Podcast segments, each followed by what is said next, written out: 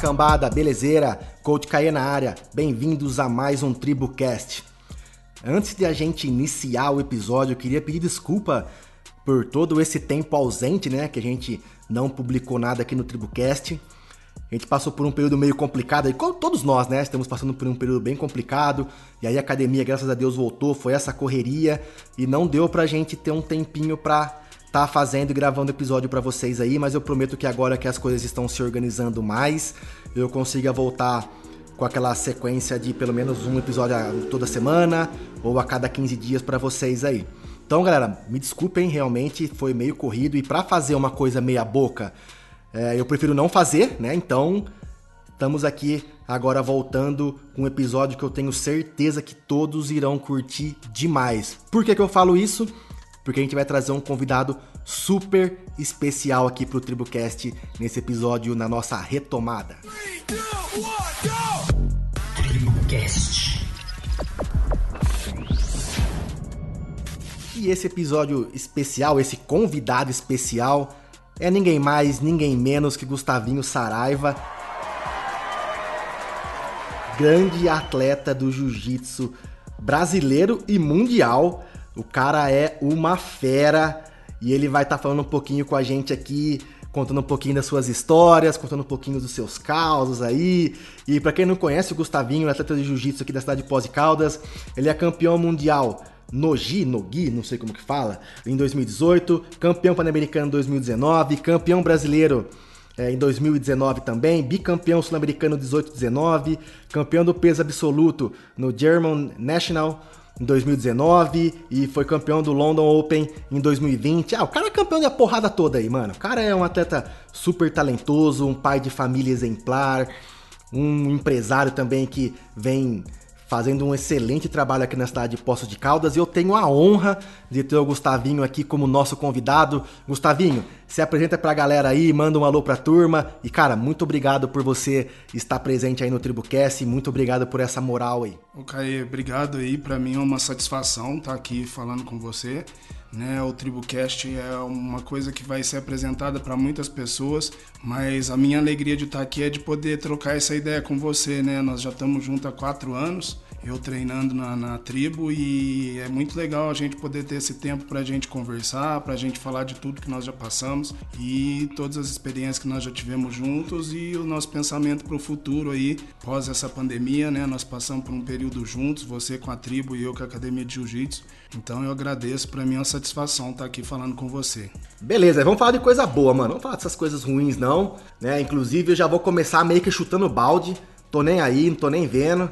Aproveitar que o Gustavinho não bate em mim mesmo. Será que ele não é um cara agressivo? Ele é um cara que parece um monstro, mas um cara bonzinho de coração. Mas já vou começar chutando balde, não tô nem aí. Então, para quem não sabe, galera, o Gustavinho ele tá fazendo a preparação com a gente há quatro anos, como ele falou. Mas antes disso, é, ele falava pra todo mundo que crossfit era zumba com peso, velho. Nada, nada contra, tipo, a zumba, entendeu? Mas é que o cara era totalmente contra. Eu acho que o Gustavinho era uma das pessoas que eram mais contra, contra o crossfit aqui em Poços de Caldas. Não sei se contra, mas assim, o cara metia o pau mesmo, porque ele tem esse jeitão dele aí. E o cara falava que era zumba com peso. Então eu quero saber um pouquinho dele aí, como que era essa coisa, pra gente já começar nosso bate-papo, nossa, nossa conversa aí. Como, como foi que ele chegou a conhecer a tribo, o porquê que ele falava isso, qual era a ideia dele do CrossFit antes de conhecer. Gustavinho, conta pra galera aí qual era essa percepção sua do CrossFit e o que mudou depois que você começou a treinar com a gente. Então, Caê, eu tinha um aluno que ele era muito amigo do Japa. E lá para 2014 ele entrou na academia e ele falava muito do Gui. E ele falou para mim um dia, falou, cara, eu esse jiu-jitsu aqui treinando se eu fizer uma preparação lá no CrossFit, lá junto com o Japa, eu acho que eu vou ficar muito bom, né? E essa foi a primeira vez que eu escutei de CrossFit. Eu virei para ele e falei assim: cara, faz escola de circo então. Você vai ficar pendurando em barra, pulando para lá e para cá, levantando as coisas.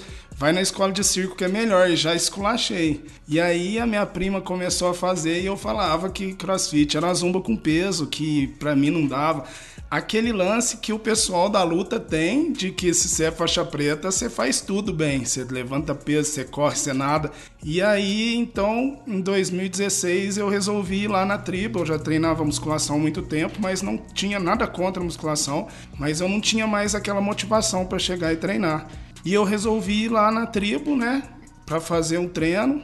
E assim, eu tive a percepção como pessoa, a percepção como atleta e a percepção como professor de jiu-jitsu. Como pessoa, eu fiquei impressionado porque eu já tinha participado de vários grupos, né? A gente, quando participa de grupo, a gente passa por três períodos, eu falo para a turma, que é um período de aceitação, o de pertencimento e o período de reconhecimento, né? E o CrossFit, isso é muito forte no CrossFit, porque o pessoal te aceita muito bem, você já se sente parte do grupo na primeira aula, porque você faz a mesma aula que todo mundo, o melhor do, do, treino e o pior estão fazendo o mesmo treino, cada um com a sua carga, cada um dentro da sua individualidade.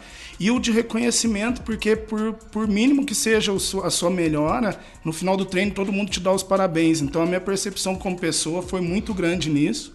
Como atleta, a minha percepção foi um choque de realidade porque ali eu encontrei a Débora Ferraz, que estudou comigo na escola, e eu não conhecia uma menina mais preguiçosa na escola que a Débora.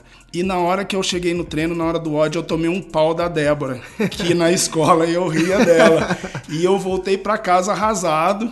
Cheguei em casa, sentei, no lugar que eu sentei, eu fiquei. A Carol foi levar a Alice para a escola e voltou, eu tava no mesmo lugar que eu não conseguia nem mexer o corpo de tão cansado. E ali eu tive o meu primeiro alvo no CrossFit, era ganhar da Débora.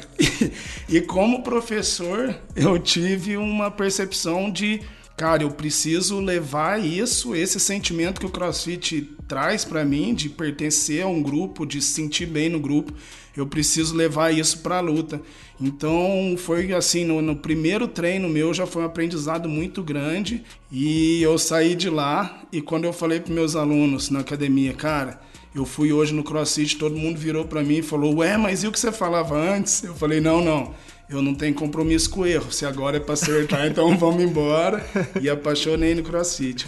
É, é bem bacana porque, tipo, muitas vezes é, as pessoas às vezes não têm muita noção do que é o CrossFit. Até que hoje é muito mais fácil porque tem muita gente praticando e tem o Instagram aí e o pessoal posta muita coisa, então tem muito mais canais para você acabar descobrindo, descobrindo como funciona mais ou menos o treino de crossfit, mas naquela época não tinha muito isso. Já tinha alguma coisa, mas não tinha muito isso. Então, às vezes o pessoal criava um conceito na cabeça e era meio difícil para chegar e tentar mudar isso daí, mas enfim.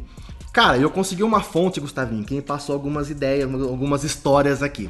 Beleza? Eu vou uhum. mesclar um pouco dessas histórias aqui com as perguntas da galera aqui também. A gente abriu uma caixa de perguntas lá no Instagram e o pessoal participou bastante. Então eu vou dar uma mesclada. Porque eu quero fazer um episódio, tipo, um pouco mais descontraído, porque, cara, acho que é, muitos dos seus alunos vão, vão ouvir esse, esse episódio. E a galera já conhece muito da sua história, conhece muito de você, então eu vou tentar trazer algumas coisas que talvez as pessoas não saibam. Vamos começar então aqui primeiro com uma pergunta que foi lá do Instagram. Ela foi é, a pergunta do Yuri, o Yuri que anda com a gente lá. O perfil dele é Yuri é, underline 135. Inclusive o Yuri é um atleta de BMX top também, ganha todos os rolês que tem por aí.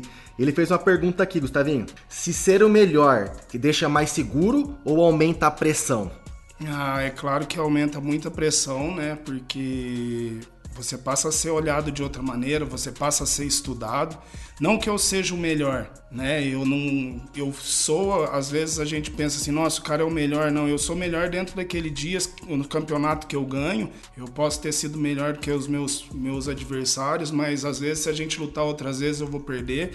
Mas você tá numa posição de destaque é uma coisa que te aumenta a responsabilidade, né? Porque o pessoal passa a te olhar de outra maneira, você passa a ser estudado. Mas eu me preocupo mais com a forma com que eu transmito aquilo que eu faço para tentar ser o melhor, sabe? Não no sentido assim de ser o melhor dentro do tatame, mas a partir do momento que você tá perto dos melhores, você passa a ser olhado não só por aqueles que lutam, mas por aqueles que sonham em lutar, por aqueles que acompanham você de fora. Então eu acho que isso é o mais importante.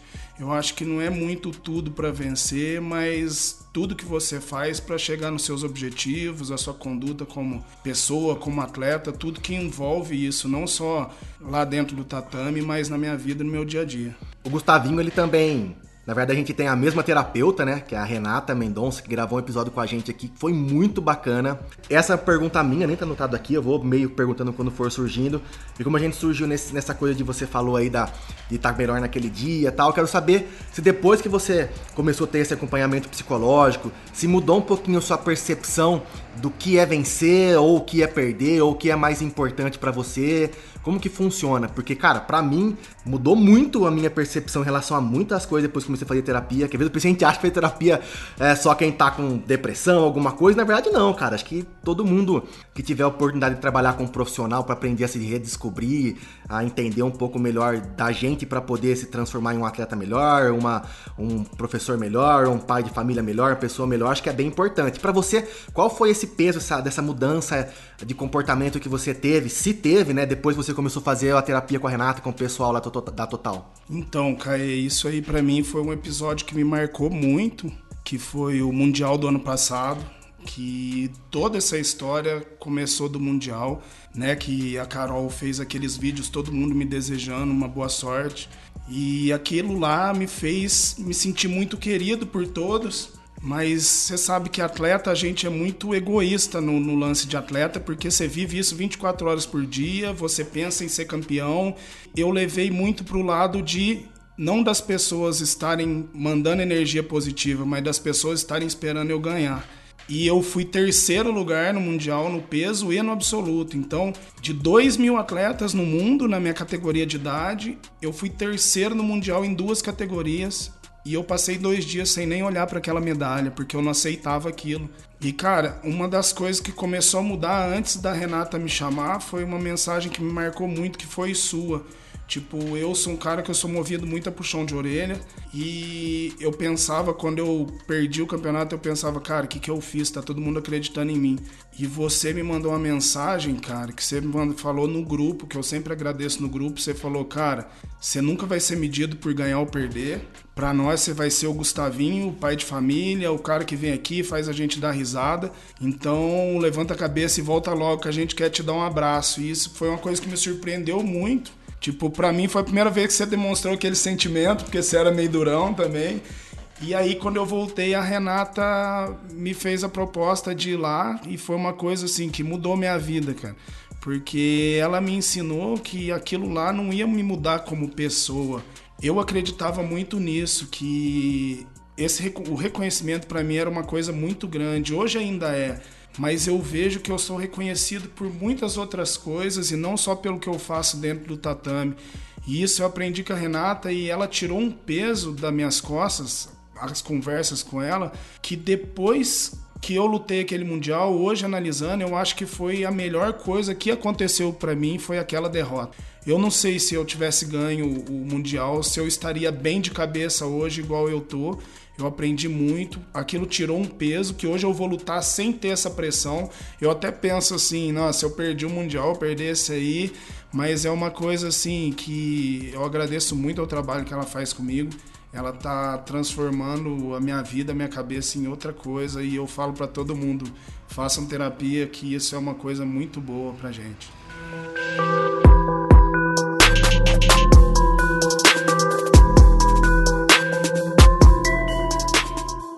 Realmente a gente aprende a, a ver as coisas numa outra visão, numa outra ótica. A gente às vezes enxerga a situação de fora e a gente consegue, né, visualizar muita coisa bacana. Que às vezes a gente realmente, como você falou, a gente é egoísta, a gente é meio durão, a gente se cobra muito. Então, cara, isso é bem bacana.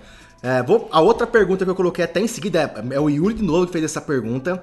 Eu vou fazer mais uma pergunta, depois a gente vai, vai voltar para uma história engraçada. Que o Yuri fez uma pergunta aqui que se você tem tem medo ainda quando você entra pra luta, quando você vai para lutar? E se sim, o que, que você faz para lidar com isso?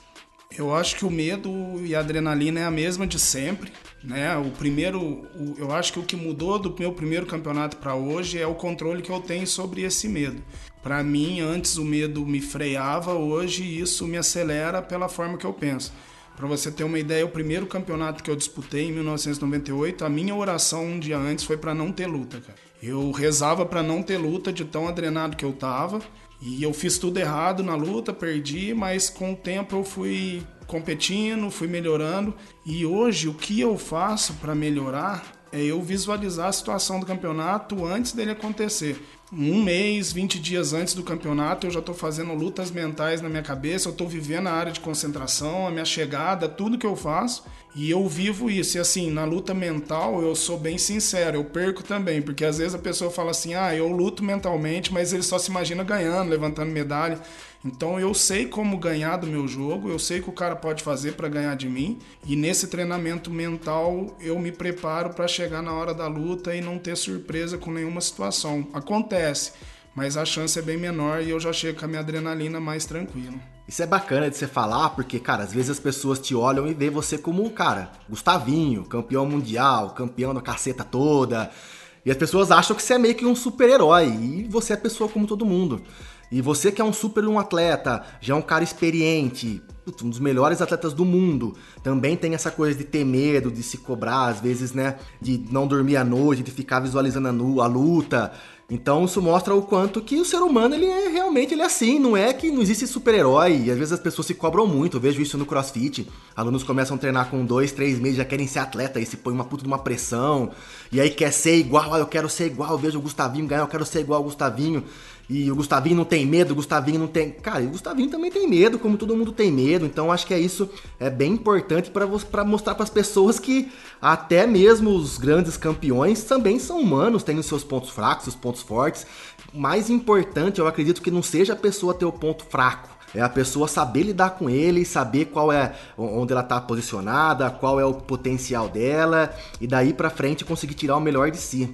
E falando essas coisas de campeonato, mano, eu sei que essa pessoa aqui passou muitas histórias, sei lá, umas 10 aqui. Eu resolvi pegar algumas que são as mais, mais sei lá, estranhas para Estranhas não, mais engraçadas para você falar um pouquinho sobre a gente. Eu vou começar com uma mais leve aqui. Deixa eu subir aqui na minha pauta.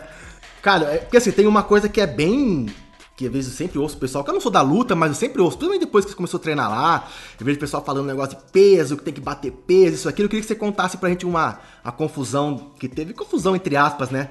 É, no Grand Slam do ano passado, lá no Rio de Janeiro, que você se confundiu com o peso, mano, que era, você achava que era pesar 94 com kimono, depois não era, e sei lá que rolo que foi, que você saiu aqui de Poços de Caldas e foi até o Rio de Janeiro sem comer nada, quase passando mal para chegar lá. E conta um pouco essa história pra gente aí. Ah, esse aí foi muito complicado, porque eu lutei em 2015, o Grand Slam, e a pesagem era com kimono. E aí lutei e fui tranquilo, né? E aquilo ficou na minha cabeça. E aí fomos lutar ano passado e tava eu e o Lipe e ele falou assim: Nossa, mestre, eu tô no peso já. Eu falei assim: Cara, você tá pesando com kimono? Ele: Não, tô sem. Eu falei: Cara, pesagem é com kimono. E aí começamos aquela guerra. Tinha que bater 94 quilos. E eu não batia por nada. Eu tava quase andando com a, com a minha balança dentro da mochila.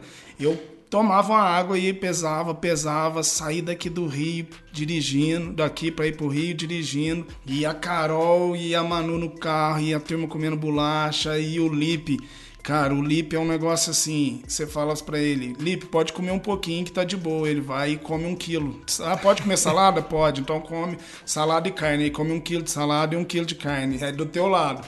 E eu não como nada e passei fome dirigindo na estrada, puto de raiva.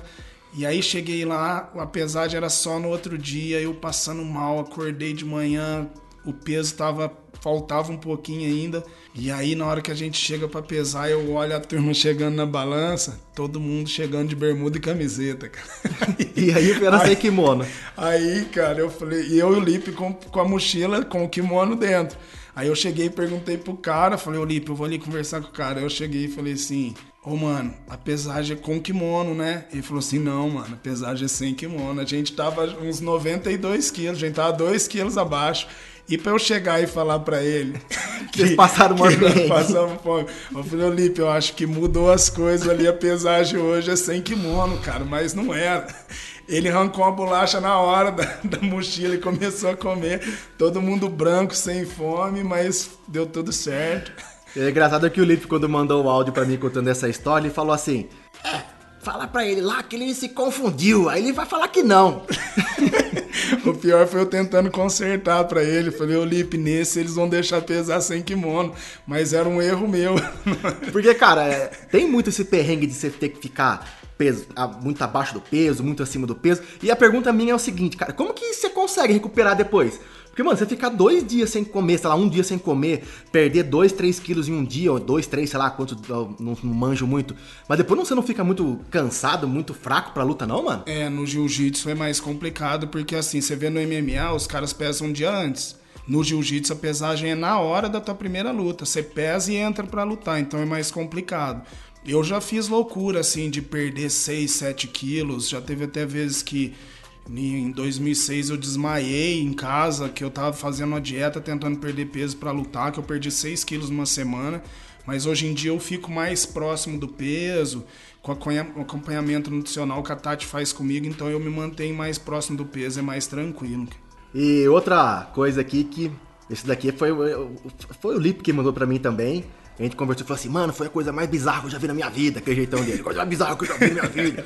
Fala pra ele contar lá no Mundial Absoluto, lá no Rio de lá, que foi aqui no Brasil, que você quebrou o dedo do pé na semifinal. Então, Caê, tinha um minuto e pouco de luta, eu senti meu pé meio puxando, eu abri a guarda, olhei pro meu pé, meu dedo tava torto pra cima, cara, um dedo em cima do outro. E ainda faltava mais um tempo na luta. Eu falei, cara, não posso amarelar agora.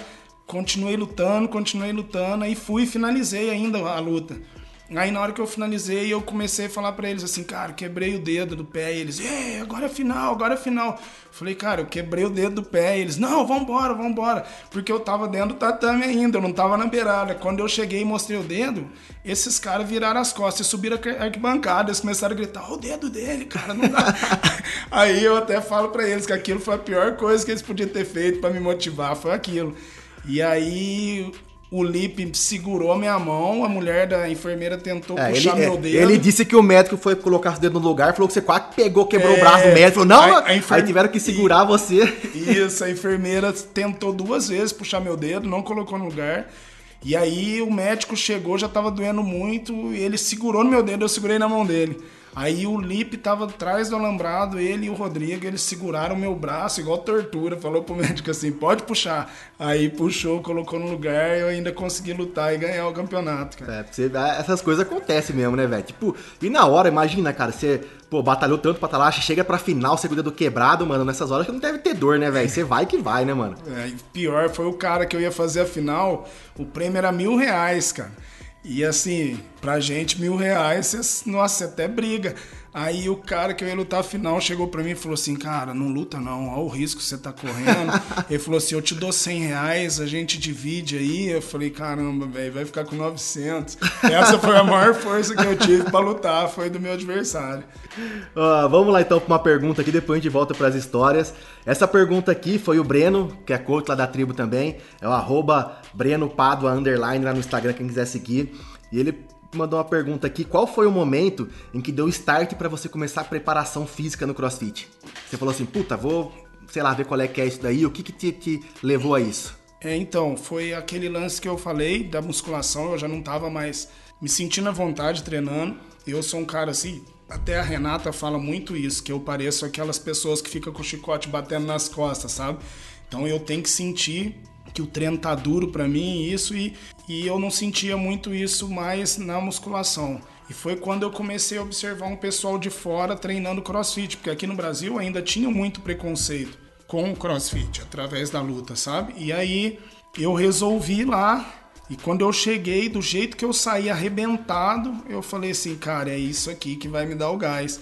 E assim, o crossfit é uma coisa muito parecida com o jiu-jitsu, tanto no gás você pega assim, uma luta de jiu-jitsu é igual um emon, cara. É você fazendo força e tem pouco tempo para descansar, já tem que ir de novo. Quanto na cabeça e muito também na técnica. Você vê, é a mesma coisa. No jiu-jitsu, se você for usar só a força, não usar a tua cabeça, você vai morrer. No crossfit é a mesma coisa. Você vai dar um de valente, vou fazer força, vou botar peso, você vai não vai conseguir fazer. E assim, uma das coisas que eu me apaixonei pelo crossfit foi disso, da dificuldade que me criou e por ser um negócio muito parecido com, com o jiu-jitsu. E já emendando então aí, que é mais ou menos nesse mesmo perfil de pergunta, o Max Souza, arroba Max Souza, da CrossFit Tuiutaba, que é um amigão nosso aí, inclusive a gente fez um, uma live um dia com ele, eu participei lá, foi bem legal. Então um abraço para você aí, Max. Ele perguntou aqui, cara, em qual parte da sua preparação física o CrossFit te ajudou mais? Cara, o CrossFit hoje, treinando CrossFit, eu consigo fazer a mesma força por muito tempo. É um negócio assim que eu fico impressionado.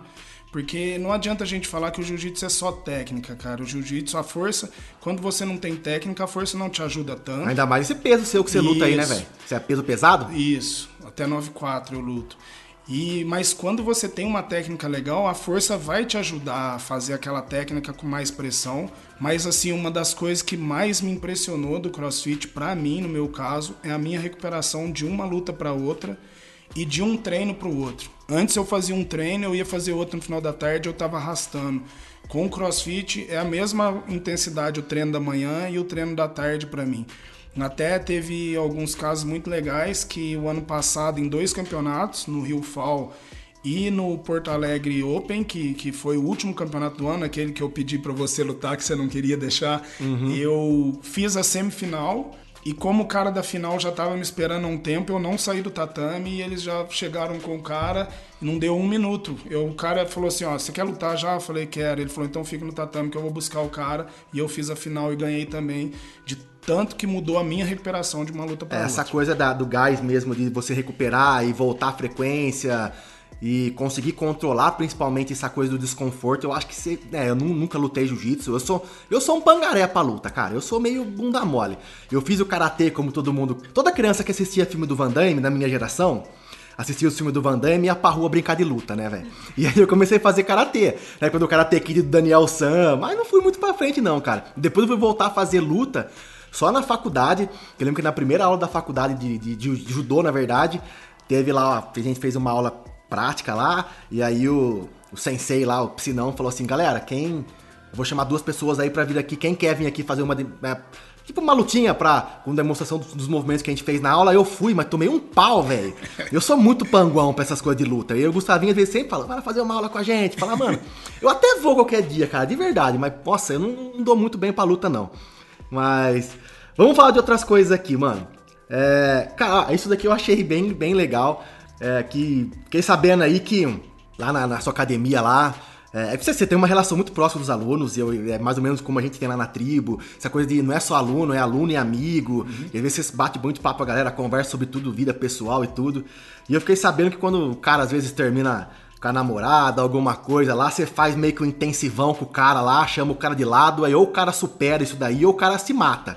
Porque falou que você pega meio pesado com essas coisas aí de, é. de, dessa, de pegar o cara e trazer o cara de volta pra realidade. Como que funciona isso aí? É um trabalho de fortalecimento mental, né, Caê? Se o cara chega na academia e fala pra gente que está meio triste, o cara fala, cara, eu larguei da namorada, a gente já fica, cara, agora a hora que você largou é de boa, cara. O cruel vai ser na hora que ela tiver com outro. Essa é a primeira frase que a gente fala. Não liga não, que agora ainda tá tranquilo, mas é uma brincadeira que a turma fala de no treino a galera pega pesado. Você sabe que é aquela corneta, né? E aí a turma do, tá no meio do treino, vai tomar água, fala. Pô, nós estamos aqui tomando água. E na hora, onde será que ela tá nessa hora, tá namorada? E a turma até brinca, fala, cara, se não tiver bom da cabeça, não conta pro Gustavinho que você largou, não. Senão ou você se mata ou mata a mulher. Porque os caras têm um jeito meio peculiar de incentivar os outros, que a gente tem lá no Open lá. E aí o Gustavinho, o Lips, cada Gista, eles são, são eles formam uma torcida show. Que aí ele fala, se você quiser contratar a torcida show pra te ajudar no Open, você contrata. E eu lembro que os caras ficavam assim, acho que foi pro Lipe, não sei, que o Gustavinho ficava assim, se você largar essa barra, eu vou te dar um chute. aí o, o Lipe guardava a barra, ele, o Gustavinho dava umas bicas nele, falei que se largar a barra, vai tomar um chute. e os caras ficam dando aloprando os outros na torcida lá. E a galera, e o pessoal gosta. Tem uma galera que não gosta muito de gritaria, mas a maioria do pessoal gosta porque vê que é diversão, ainda mais no Open que é engraçado. E eu fico imaginando como que é dentro dos treinos de vocês lá. Deve ser, né? Meio, meio punk o negócio, né? É, meio sinistro.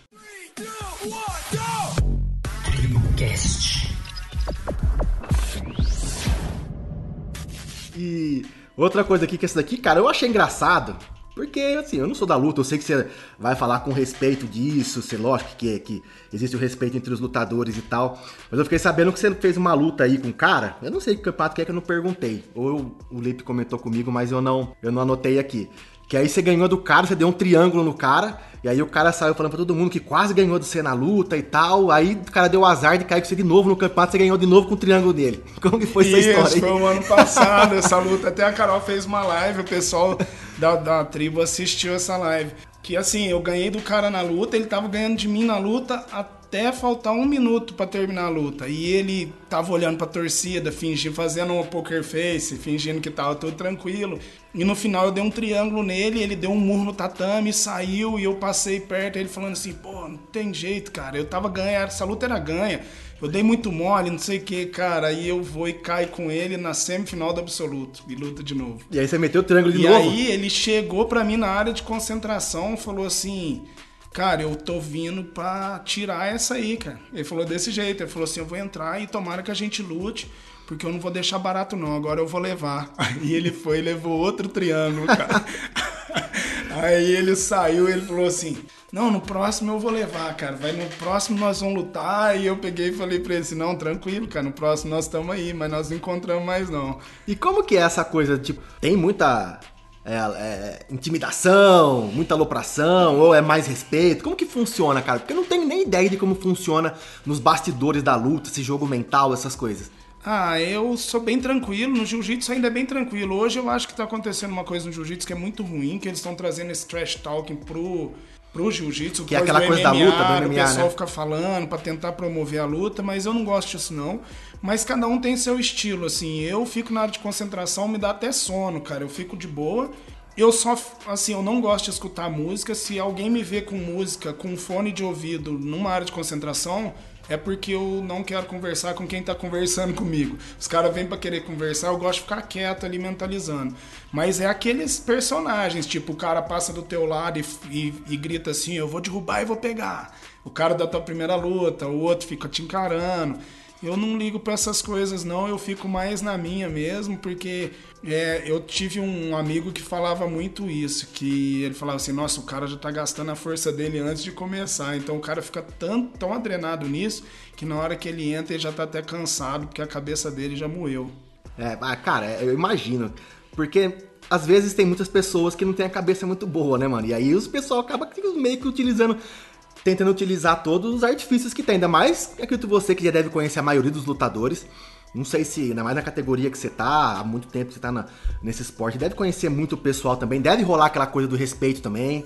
Eu acho que eu não sei, mas pelo que eu vejo nas suas postagens, quando você abre caixa de pergunta lá, outros lutadores falam, você, pô, você é meu irmão, valeu por, por, por eu vejo que os caras são lutadores. Então existe também essa, essa coisa da, da comunidade dentro do jiu-jitsu também? Tem bastante, Caê, sabe? E ainda mais no Master, que nós já passamos, eu sou Master hoje, nós já passamos por um período de adulto. Hoje a maioria dos Masters já tem sua academia, tem um, um, um, um papel de respeito a passar para os alunos. Então a gente tem mais essa relação de amizade. É lógico que ali dentro a gente quer ganhar, mas a gente tem uma relação de amizade muito legal.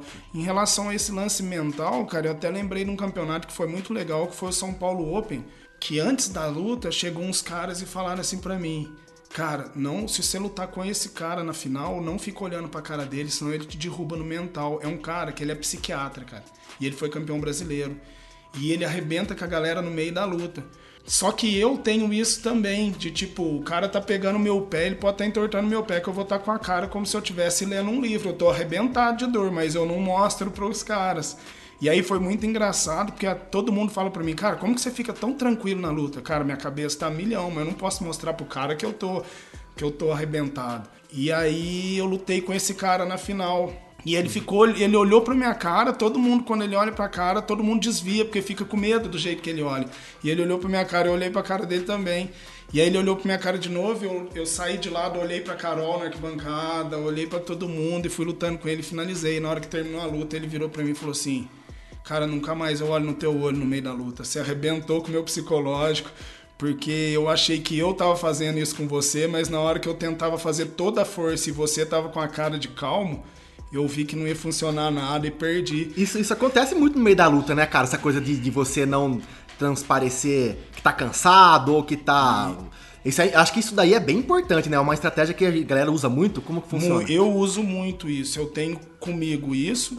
Eu tenho comigo de olhar no seu rosto e ver se você tem algumas sensações, uma, algumas demonstrações de dor, né? Que, tipo, se você aperta um ponto, o cara fecha o olho, você fala, opa, é aqui? Então vou apertar aqui e de escutar a respiração também. Quando eu estou pesando por cima, eu escuto muita respiração, porque quando o cara solta o ar, eu peso mais, porque ele não vai conseguir encher mais o pulmão do mesmo jeito. Então... Mano, mas acho que isso daí não é qualquer pessoa que consegue fazer, não, meu irmão. Acho que só. Porque, cara, imagina no meio da luta do jiu-jitsu que é agarração pra tudo quanto é lado, é mão na cara, pescoço, não sei na onde. Cara, pra você conseguir enxergar esses detalhes aí, cara, acho que, tipo, é uma coisa que isso é bem difícil, né, cara? Só com muita experiência, sei lá, com talento, com dom, porque, cara, não deve ser fácil. Porque eu sou meio leigo, né? Sou meio não. Sou totalmente leigo em relação à luta, mas pelo que eu vejo quando você luta, que você posta os vídeos, as coisas, eu, eu não sei como que a pessoa consegue se atentar a esses detalhes dessa forma, cara. É, então, é muito treino, né, Caê? Eu falo pra turma que o lance é o trabalho de campo ali, você treinar todo dia, teus alunos te ajudando a treinar.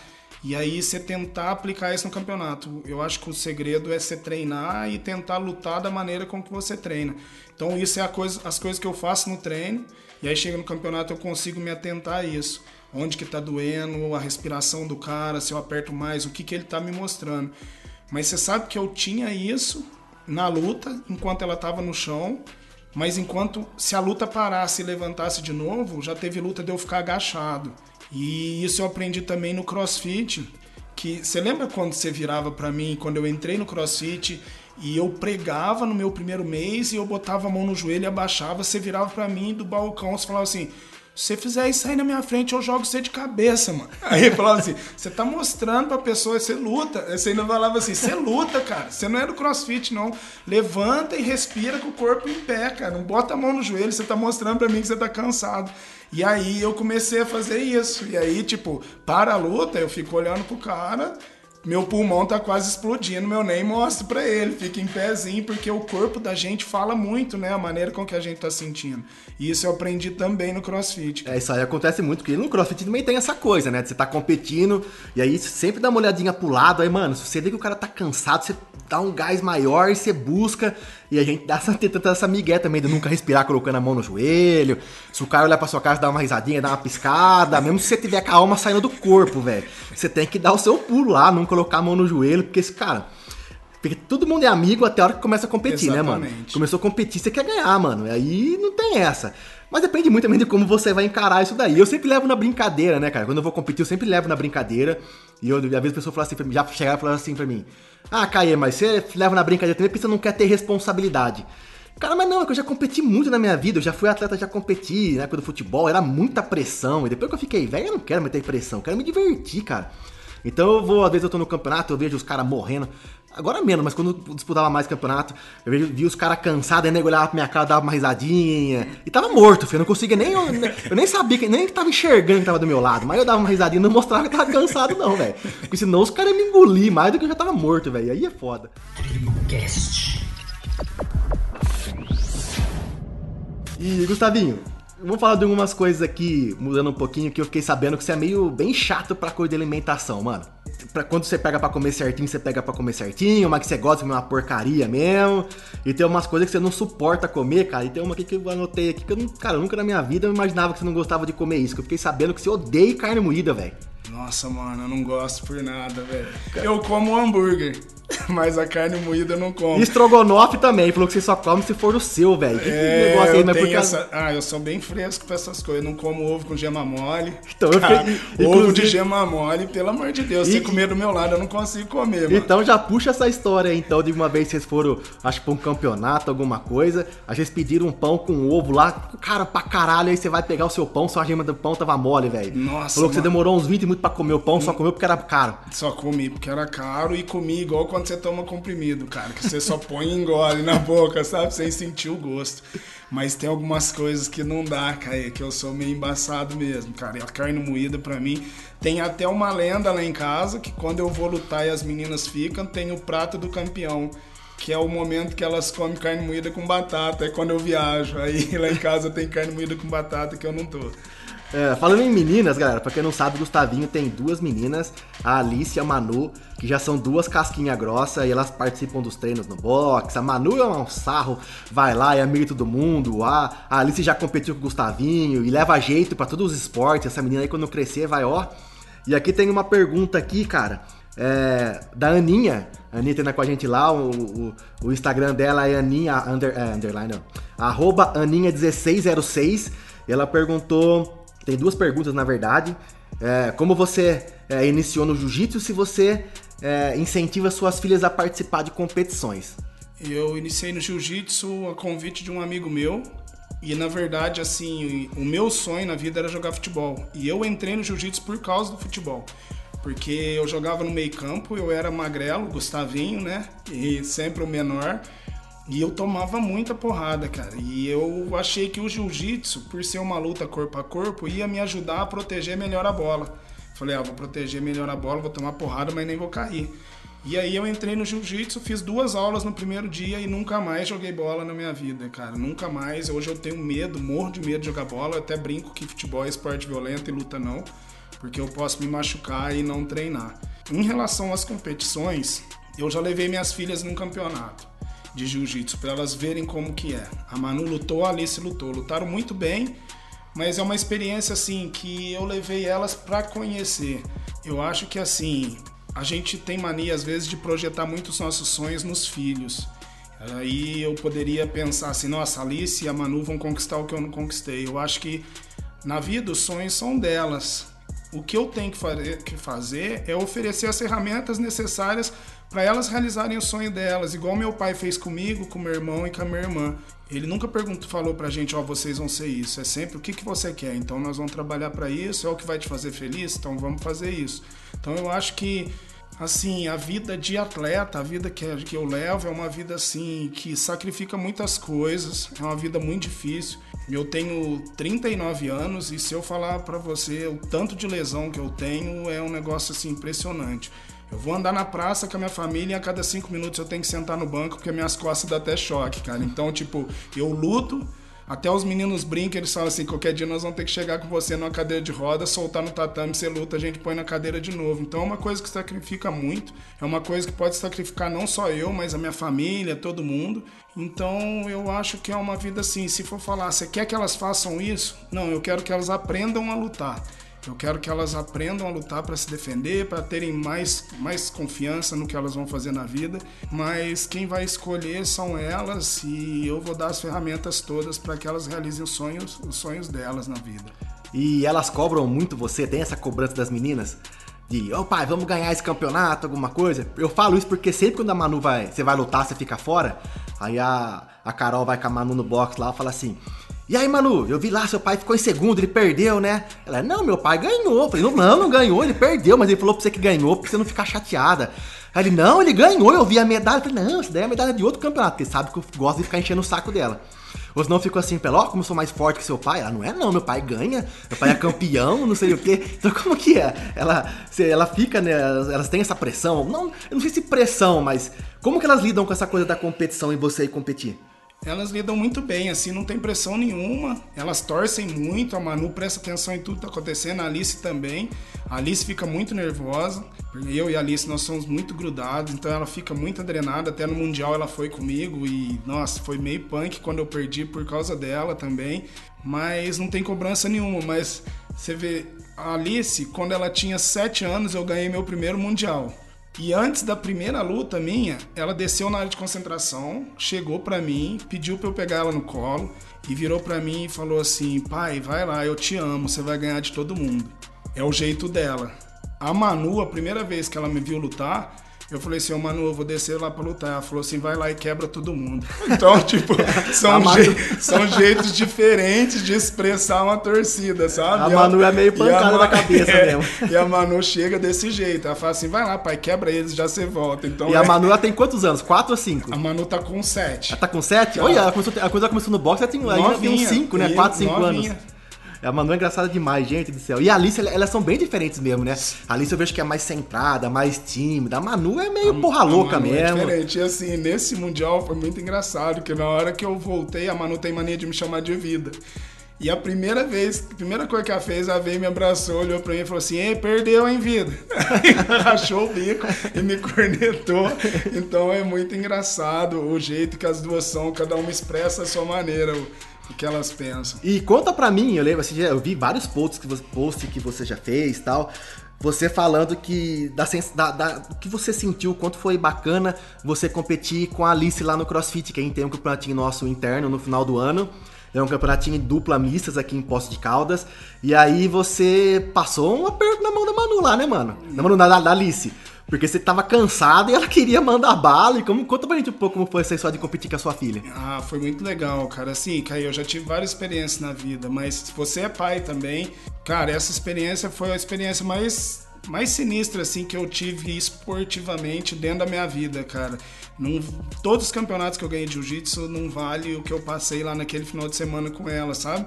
Quando nós tivemos a ideia de competir, a Alice tinha 12 anos, cara, sabe? Então, nós fomos competir, eu com ela, e eu adrenado e ela brincando, porque eu falei, cara, essa menina tá esperando muito de mim, eu tenho que dar o sangue aqui.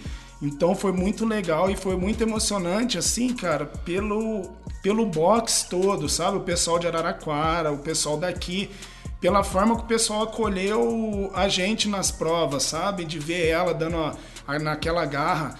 Teve uma prova que tinha um thruster que eu fiz com a anilha de 15 ela fez com a bola, que eu não lembro se era 100 ou 90 thrusters, que foi no parque ainda, que eu entreguei para ela com 15 thruster, com a anilha de 15 eu fiz. Cara, ela fez com a bola, ela me entregou no 60, ela fez 45. Eu falei, cara, essa menina já tá me quebrando na primeira prova do dia. E aí nós fomos indo até o final, então foi uma experiência muito legal, que é uma coisa assim, isso é uma coisa também que é o que eu falei do lance do, do CrossFit ali, do, do Tribo Games, essa sensação do pertencimento é muito legal, né, Caê? Do pessoal acolher a gente, acolher ela. Foi um final de semana que eu fiquei feliz demais. E a, e a, e a Alice é meio casca grossa, porque a gente adaptou, óbvio, óbvio a gente adaptou pra ela, porque, pô, você falou, ela tinha 12 anos. E aí tinha alguns equipamentos, alguns votos que falavam assim, Alice, isso daqui você não vai fazer com isso, que você vai fazer com tal coisa.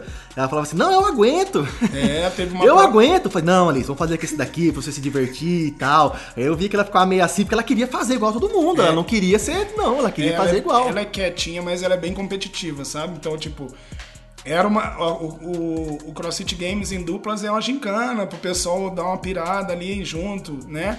Mas pra ela era um campeonato mesmo, cara. E assim, eu tava sentindo uma pressão de estar tá com ela e ela tava naquela assim, de vou mostrar pro meu pai que nós vamos chegar, então foi muito legal assim. Eu acho que também foi um, um momento de muito amadurecimento para ela após o, o, Tribo Games. É, massa. É, a Alice vai, vai longe no esporte. Se ela escolher ser uma esportista, ela tem tudo para se dar muito bem.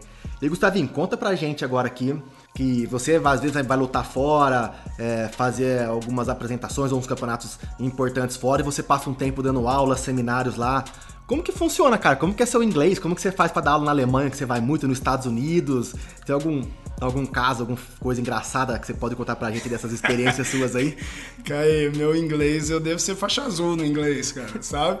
Eu consigo me comunicar no jiu-jitsu, eu consigo me dar aula de jiu-jitsu, consigo conversar. Eu saí a primeira vez em 2017, né?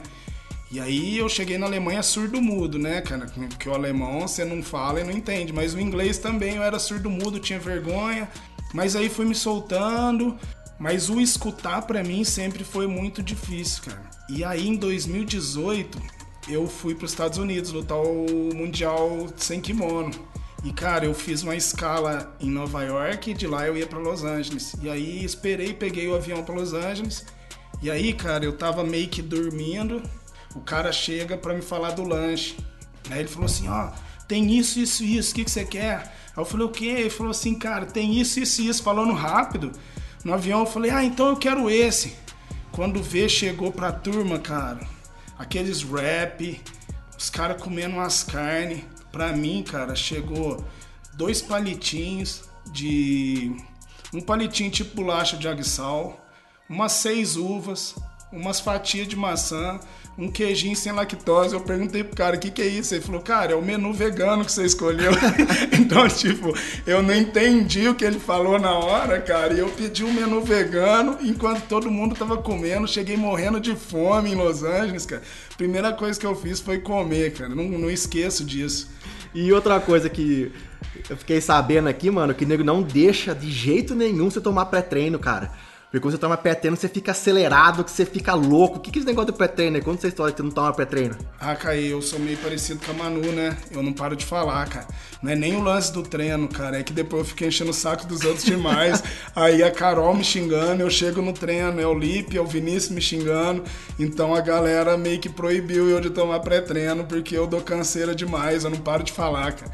Ô, ô Gustavi, conta pra, um pouquinho pra gente essa relação que você tem, que eu sei que é uma relação muito forte com esses, com os faixa preta, com seus alunos e tal. Eu, eu, eu conheço o Lipe, né, que vai também treinar com a gente lá, o Cris também treinou muito tempo. Cara, eu vejo que vocês têm uma relação mesmo de irmão, cara. Como que fosse? Conta um pouco essa relação que você tem com os meninos, assim, ou os, as meninas, as pessoas mais próximas, o quanto é importante para você, pra sua academia. Conta um pouquinho pra gente. Ah, Caí, nós somos criados muito, muito tempo juntos, sabe? O Lipe entrou na academia com 13 anos, cara, na aula infantil. O Cris entrou com 15. Aí tem mais um faixa preta que é o Renatão, que treina comigo, que ele que me levou pro jiu-jitsu. E tem o Vinícius. Então, assim, o meu treino de competição, no jiu-jitsu, o pessoal acha que o treino, em todas as academias fora, grande, o treino de competição tem 20 faixa preta. Nós temos 6. E eu tenho, assim, a gente tem que se virar com 6. E eu acho que, assim, não é a quantidade, é o quanto as pessoas querem te ajudar, né, Caê? Então, tipo, eu acho que assim, essa troca que a gente tem na relação é uma troca muito legal, é uma coisa assim de você olhar para trás e saber que tem gente trilhando o caminho que você trilhou, de tem gente acreditando no, no que você acreditou e que os caras fazem de tudo pela sua felicidade. Então, o que eu posso fazer é retribuir, sabe? Às vezes eu recebo tanto, cara, isso aí é um negócio assim que uma das cangadas que eu tomei da Renata, sabe? De eu tenho muito esse lance de cara, será que eu tô fazendo por eles o que eu tô recebendo? Igual naquele lance que, que vocês da tribo fizeram comigo, com a minha família, sabe? Eu ficar assim, cara, será que eu, que eu dou para eles isso que eles estão fazendo por mim, essa doação que eles têm do tempo deles, do amor que eles têm por mim? Então eu fico, tem hora pensando nisso, mas aí com muita conversa com a Renata, assim, ela falou, cara, se você não fizesse, eles não estavam fazendo isso por você sabe? Então, o que eu posso fazer é tentar dar o meu melhor de amizade para eles, para os meninos, para vocês, porque tipo, eu não faço sozinho, né? Muita gente fala para mim assim, cara, você tem uma relação de gratidão muito grande, mas eu acho assim que na vida da gente a gente tem muitos sonhos, a gente tem muitos objetivos e a gente vai conseguir se a gente se dedicar e se a gente se esforçar. Mas a gente não vai conseguir se a gente não tiver junto com a gente pessoas que acreditam no sonho junto, né? Então eu dou muito valor em quem sonha o mesmo sonho que eu, cara. Porque você vê, igual no lance do CrossFit. Você não tem obrigação nenhuma de sonhar o sonho que eu tenho de ser campeão mundial, cara. Mas você sonha comigo, sabe? Me ajuda, me oferece tudo que eu posso para eu realizar esse sonho. Então eu dou muito valor nisso, cara, de quem sonha o sonho comigo e quem me ajuda a realizar. E é isso que eu tenho com os meninos, eu tenho com vocês. É, você é um cara muito querido, acho que todo mundo que gosta de você, tá, conhece você gosta. E você é um cara, um grande influenciador lá na tribo, todo mundo faz de tudo para poder estar tá, tá perto, tá junto. Porque assim, como no CrossFit a gente não vê você dentro do tatame, a gente conhece você como pessoa, como pai. E eu acho que isso que é o bacana, porque eu acho que tem muitas pessoas que conseguem admirar, que, que admiram você por o lutador que você é, e a gente tem essa percepção, nós e as pessoas que estão mais próximas de você, os seus alunos, de admirar você pela pessoa que você é, pelo pai que você é, pela criação que dá para suas filhas, pela família linda que você tem. A Carol também, uma pessoa super do bem. E pessoas boas, cara, acabam traindo, atraindo pessoas boas. Lógico que tem as pessoas ruins no meio do caminho que também se fosse só festa, só coisa boa a vida da gente, a gente não, é. né, não teria nada de bom para aprender, porque a gente às vezes aprende tomando uma tamancada na vida aí. Mas, cara, as pessoas boas acabam sempre trazendo coisas boas, enfim. E vamos fazer uma pergunta aqui. Agora essa pergunta do Lipe. O Lipe foi o cara que me bastante coisa, mas o Lipe fez essa pergunta aqui. E o, o para quem quiser seguir o Lipe no Instagram aí é o arroba Luiz F. Quinteiro. Ele perguntou qual o seu objetivo hoje como atleta. Se você tem algum objetivo hoje como atleta, qual, qual seria daqui para frente, sei lá.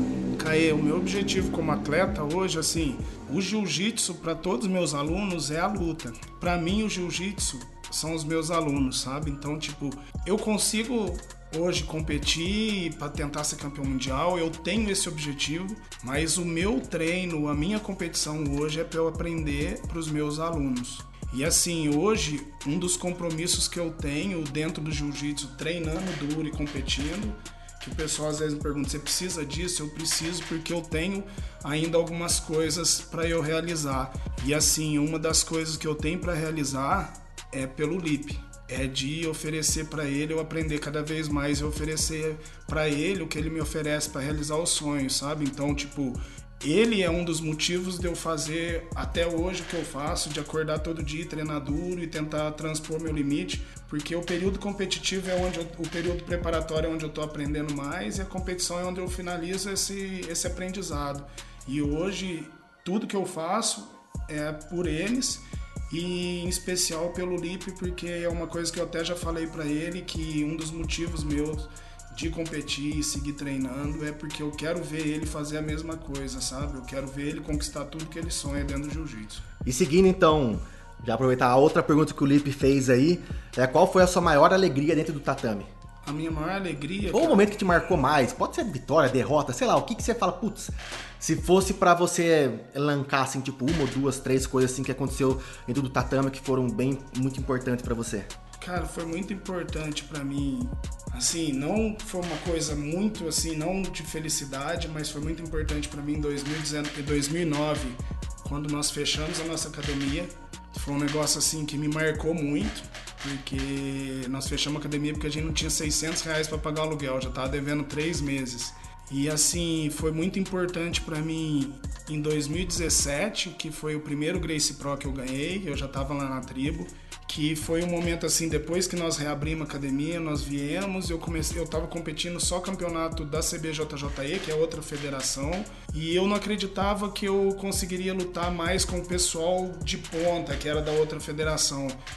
E no Grace Pro foi quando eu ganhei de um cara que lutava UFC, o Braga Neto, que já ganhou de muita gente. E eu fui campeão do absoluto, a história foi muito sinistra, assim, no adulto. Eu já tinha 35 anos lutando de adulto, que foi uma coisa que me falou assim: nossa, cara, você consegue, sabe? E outra coisa que me deixou feliz foi abrir essa academia nossa exatamente 10 anos depois que eu fechei aquela em 2009, sabe? De mostrar para mim assim que, cara, demorou por 21 anos pra gente chegar num lugar que a gente nunca imaginou que ia chegar, sabe? Porque o pessoal tem mania assim, hoje em dia as pessoas vendem um sonho pra, pra galera como se fosse um sonho muito fácil, igual o pessoal vê você dentro desse box que você tá hoje. E eles falam, cara, eu vou ir pro CrossFit, olha o Caê onde que ele tá, mas o cara não imagina o que, que você passou. Que passou. Você né? já contou pra mim que você foi sem dinheiro fazer o level 1, você foi a correria que foi, a doação que foi, que é um negócio, como eu te falei, que é uma coisa que compromete a vida nossa de professor, compromete a nossa família, compromete tudo. Então, de, de ver que mesmo depois de muito tempo, a gente está conseguindo realizar muitos sonhos, né? Então, isso é importante para mim. Foi quando eu caí em 2009, foi quando eu vi que eu ainda tinha um gás para dar como lutador, em 2017. E quando nós reabrimos, nós reabrimos não, nós inauguramos a academia exatamente 10 anos depois de fechar uma. E agora acho que é a última pergunta aqui pra gente já começar a dar uma finalizada. Já deu 59 minutos de, de gravação do episódio aqui. Essa pergunta é do Edgar. É, o Edgar lá, o aluno lá da Araraquara, que sempre participa do TribuCast. O Edgar, valeu pela contribuição. Vou mandar a camisa para você aí, mano. Porque sua esposa ganhou no sorteio nosso lá e você, eu fiquei sabendo que você roubou a camisa dela e que ela mandou um vídeo para mim. Eu vou mandar uma camisa para você aí. Então, para quem quiser dar um alô, conferir no Instagram do Edgar lá, é Edgar é, com D, né, no final de mudo, EAP. E ele perguntou se você, a pergunta dele é se você já pensou em desistir alguma vez e se sim, o que te motivou a continuar? Cara, eu pensei em desistir do jiu-jitsu, de, de competir, eu pensei em desistir na faixa azul de jiu-jitsu, que eu vim, ganhei um campeonato de branca, peguei a faixa azul, e quando eu entrei na faixa azul eu tava treinando muito, eu treinava duas, três vezes por dia, e cara, eu perdi 11 campeonatos seguidos na primeira luta em menos de um minuto e por finalização, cara. Então era um negócio, eu voltava, treinava mais e ia no outro campeonato 30 segundos finalizado. Voltava, treinava mais. E aí eu pensei em desistir. Falei, cara, minha cabeça me arrebenta, eu não tenho cabeça para isso, eu vou seguir treinando. Que tem aquela história que vem do futebol, né? Do leão de treino, o cara uhum. que treina bem, mas não compete bem. E aí, cara, eu não desisti, eu consegui dar a volta por cima na minha cabeça e o meu 12 campeonato foi o meu primeiro campeonato brasileiro que eu ganhei. E foi em 2009 que, quando eu fechei essa academia, foi quando eu pensei se eu precisava realmente disso, sabe? De procurar um caminho porque na vida da gente com o jiu-jitsu dentro do Brasil, a gente vive muito de sonho e a gente passa a viver da realidade, viver desse sonho mesmo, trazer alguma coisa do sonho um tempo depois. Então eu capengava muito, eu ia tropeçando, tropeçando e essa vez foi quando eu tive dúvida se eu ia conseguir dar o um melhor para minha família através do jiu-jitsu, sabe? Então foi dois momentos difíceis, mas que me ensinaram muito. E hoje, graças a Deus, a gente consegue seguir em frente aí. Bacana. E, Gustavinho, pra gente fechar, é, conta um pouquinho desse projeto novo aí, cara. O Gustavinho tá com uma academia aqui em Poços, cara. Eu acho que, assim, como eu falei pra você, eu nunca entrei assim em outras, muitas academias, não conheço muito esse mundo das artes marciais. Mas eu tive a oportunidade lá na inauguração. Cara, eu, eu, acho que foi a academia mais linda que eu já entrei na minha vida, cara. Tudo pensado, tudo muito bonito, tudo organizado. Conta um pouquinho pra gente, que eu sei que foi um puta de um projeto, que foi uma foi algo que na sua vida assim foi realmente um marco, um desafio. Conta um pouquinho pra gente dessa academia. Fala um pouquinho aí, dá telefone de contato. Cara, aproveita esse espaço aí para você contar um pouquinho desse projeto novo que tá iniciando, não novo, na verdade, né? Academia nova, mas o projeto seu já que tá há muitos anos aqui em Poços de Caldas. É, então, a gente, cara, eu tô saindo do país, né, algumas vezes no ano para lutar, e a gente tava meio visando isso, eu e a Carol, a gente tava visando meio que a gente, ó, vamos organizar as coisas, vamos tentar, que eu sempre tive essa vontade de ver onde que o meu jiu-jitsu ia lá fora. E, cara, eu tenho um aluno que tinha esse ponto lá, que treina comigo, e, cara, ele vendo essa movimentação nossa, chegou e fez pra gente meio que aquela proposta para não perder o professor. De cara, vamos tentar fazer um projeto assim, assim. E aí nós ficamos naquela, eu e a Carol, assim, a gente tenta ir embora, e pode ser que demore muito, às vezes não dá, a gente arrisca aqui, fazer isso e resolvemos arriscar aqui. Então foi um projeto muito legal que o pessoal da trupe fez pra gente, ficou muito legal a academia, totalmente pensada para os alunos, pensado no, conforto para os alunos. Tatame nosso é olímpico, é o mesmo tatame que usou nas Olimpíadas no judô. Então, foi uma academia feita com bastante qualidade. Nós estamos lá, temos aula para criança, defesa pessoal feminina. Nós estamos lá no, na, na Avenida José Remes de Prézia, 629, no primeiro andar. E o telefone é o 991028347 para falar com a Carol. É, eu vou deixar tudo certinho na descrição do episódio. E assim, é, vocês estão trabalhando meio com um conceito diferente, né, cara? Porque assim, das academias que eu já fiz Muay Thai, que tava naquela época do Muay Thai, tava bombando, e eu queria também conhecer modalidade, porque como eu trabalho com esporte, eu tenho que conhecer tudo. Então eu já fiz Muay Thai, eu já fiz as aulas de judô na época da faculdade que eu falei para você e tal. E a academia sua, para mim, o conceito é muito diferente do que eu já vivenciei dentro dos outros lugares que eu fui. Mesmo só em visitação. Então, conta um pouquinho desse novo conceito seu aí. Porque ela não é só lá de jiu-jitsu. Tem jiu-jitsu, tem defesa pessoal, tem é, treino para criança. Cara, é, é, é, uma coisa bem bacana que eu acho que às vezes as pessoas ficam muito. Eu, eu tô falando isso porque às vezes as pessoas falam assim: ah, mas eu não quero fazer jiu-jitsu, cara, porque eu não vou lutar, eu não quero ser atleta, eu não quero disputar campeonato. E você tem essa parte de formar atletas para disputar campeonato, mas também tem o jiu-jitsu para as pessoas que querem só ter uma atividade física, querem se divertir, querem conhecer coisas novas, estarem dentro de um ambiente agradável. Fala um pouquinho também pra gente. É, hoje o foco da nossa academia não é competição.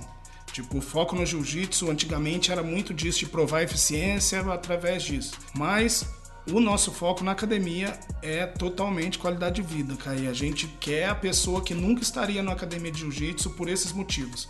Por não querer treinar daquela maneira. Porque, assim, o competidor, cara, ele é muito bom num ponto, mas ele é ruim demais em outro. A competição, ela inclui quem é bom, mas ela exclui as pessoas que não vão dar conta. E no jiu-jitsu é muito diferente, assim, é, até eu brinco pro pessoal que é um paradoxo muito grande porque eu vendo saúde, mas eu não pratico, cara. Eu, como competidor, eu não pratico saúde. Eu treino em alto nível, treino duro, então eu me machuco muito, mas eu decidi justamente por isso.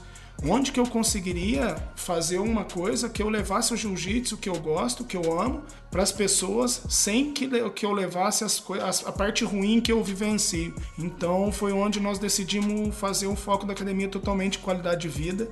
Nós temos na academia família que treina o pai e a mãe na aula e os filhos na turma infantil. Sabe, eu tenho médico, cirurgião treinando na academia no meio de todo mundo, porque nós temos uma aula só de iniciante, onde não tem luta, o cara vai passar por duas, duas, três semanas sem lutar, só fazendo técnica. Depois ele vai entrar fazendo exercício específico. Então, tipo, eu tenho aluno que chega lá, faz a parte técnica, faz uma luta e para ele tá bom. E é o objetivo dele, porque assim, se a gente vai no supermercado com a mesma quantidade de dinheiro, você compra o que você quer e eu compro o que eu quero. E assim, eu tenho direito de ir, você também. Não é só o cara que quer comprar bebida que vai entrar no supermercado. É a mesma coisa que o jiu-jitsu, não é só o cara que vai competir. Então o que, que eu fiz? Eu tenho um treino de competição e o resto das aulas é tudo de qualidade de vida, porque eu quero dar essa oportunidade para quem nunca entrou na academia de jiu-jitsu de lá conhecer. Jiu-jitsu é uma arte marcial que ela ajuda a gente demais na cabeça. A gente entra procurando uma luta e a gente encontra um caminho para a vida, sabe? Então eu quero dar oportunidade para mais pessoas conhecerem esse caminho. Cara. Então, galera, quem estiver ouvindo aí, tiver aquela coceirinha, aquela vontadinha, sempre teve de participar, de conhecer, lutar o jiu-jitsu, mas ainda fica com um pouco de preconceito porque acha que jiu-jitsu só tem ogro, que é tudo maluco, que vai chegar lá, vai ficar esfolando a orelha no chão, essas coisas, cara, não é bem assim. Dá uma passadinha, conversa com o Gustavinho, entre em contato com ele nas mídias, nas mídias sociais, eu vou deixar também na descrição tudo certinho do Gustavinho, vou falar aqui também. E, cara, eu recomendo demais, porque, assim, todo mundo sabe o quanto que eu sou chato em relação a, a recomendar as coisas para as pessoas, porque eu não sou muito de ficar recomendando, né? E se realmente eu recomendo é porque realmente eu confio.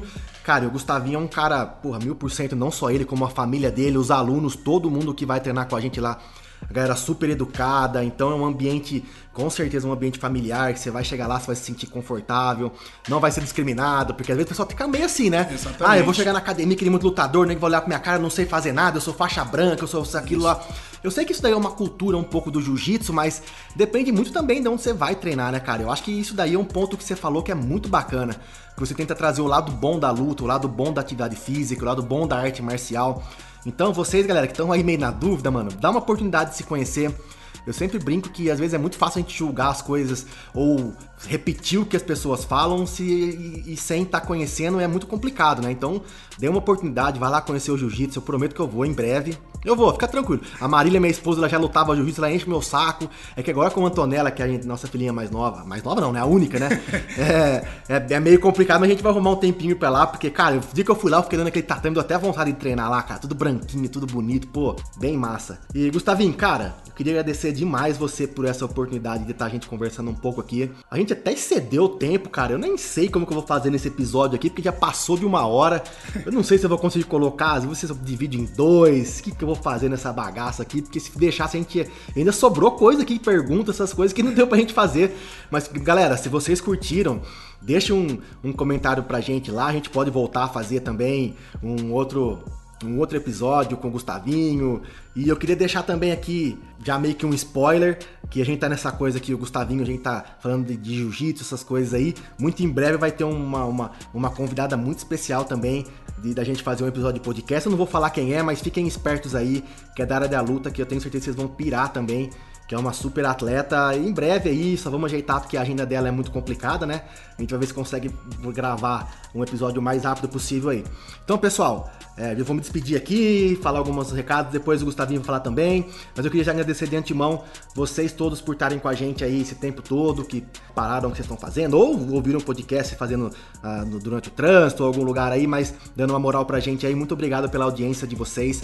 Desculpa mais uma vez por esse período ausente, realmente foi meio complicado esse tempo que eu fiquei faz, correndo atrás de muitas coisas aí, academia passando por uns momentos meio difíceis, mas agora a gente abriu e depois foi aquela correria da abertura da academia. Mas é, valeu a mensagem, todas as mensagens que eu recebi da galera. Pô, Caê, e os podcasts? Pô, tá, tô com saudade, isso, aquilo. Então, muito obrigado pelo feedback de vocês aí. Que bom que vocês sentem falta. Então, é sinal que a gente vem fazendo, mesmo que aquela coisa meio amadora na brincadeira, que a gente tá apresentando, apresentando um conteúdo que vocês gostem. Então, pessoal, se vocês curtiram esse episódio, compartilhe com a galera, é, deem é, lá na sua plataforma que vocês ouvem o podcast, seja no Spotify, no Google é, Podcast, na, no iTunes, que vocês dêem uma avaliação positiva pra gente lá se vocês acharem que a gente merece, que isso vai fortalecer bastante e ajudar bastante o Tribucast aí a conseguir atingir mais as pessoas aí. Gustavinho, dá um alô, um abraço pra galera aí pra gente já fechar o episódio. obrigado aí, né? Agradecer a todo mundo que, que curtiu aí, que, que vai ouvir e que, que deu essa moral pra gente, deu essa oportunidade. E agradecer a você, Caí, por essa oportunidade, né? Da nossa conversa aqui, a oportunidade que você me dá na vida. É, como eu falei, é muito importante na vida a gente ter a determinação e o esforço para conseguir conquistar as coisas, mas é muito importante também a gente ter gente que acredita nesse sonho com a gente. Então, obrigado por acreditar nos meus sonhos, você, a Marília, a Luana, e obrigado por tudo que vocês me oferecem para que eu conquiste todos os meus objetivos, viu? A minha família é uma família que tem muito carinho por vocês, muito respeito. E eu não tenho palavras para agradecer por tudo que vocês representam na minha vida e na vida das minhas, das minhas meninas, na vida da Carol. Muito obrigado mesmo. É isso, a gente gosta muito de vocês e, pô, não tem quem não goste, né, cara? Vocês são realmente um grande exemplo para todo mundo lá na tribo. Todo mundo torce muito para vocês e, pô, vocês podem contar sempre com a gente, pra gente, para tudo que para o que vocês precisarem, porque eu sei que se um dia a gente precisar daqui, vocês vão estar disponíveis também pra gente.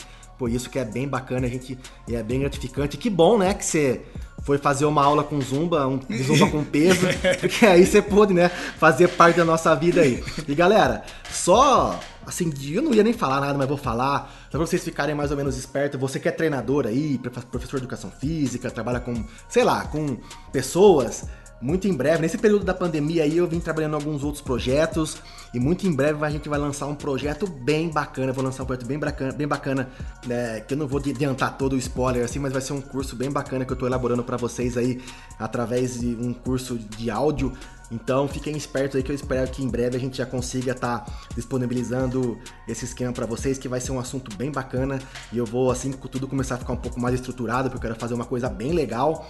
Eu vou começar a divulgar nas redes sociais, então vem novidade bacana por aí. Beleza? Então, galera, sigam a gente lá no Instagram também. No Instagram da tribo é o arroba TribuCast underline. O do Gustavinho, qual que é o seu Instagram, Gustavinho, pra galera Gustavinho seguir? Gustavinho Saraiva BJJ. Sigam lá o Gustavinho que tem, pô, tem sempre conteúdo muito bacana, tem os treinos dele, tem as meninas dele lá fazendo umas bagunças, pô, é bem legal, tenho certeza que vocês vão curtir bastante o conteúdo. Então, muito obrigado, galera, valeu por mais esse episódio, por essa audiência aí, e prometo não deixar vocês tanto, tanto tempo na mão, que agora a gente vai dar uma promada aí e fazer todas as coisas certinho e voltar uma, uma rotina de episódios. Muito obrigado, bom treino a todos aí, boa volta aos trabalhos aí para quem tá voltando agora nessa pandemia e fui!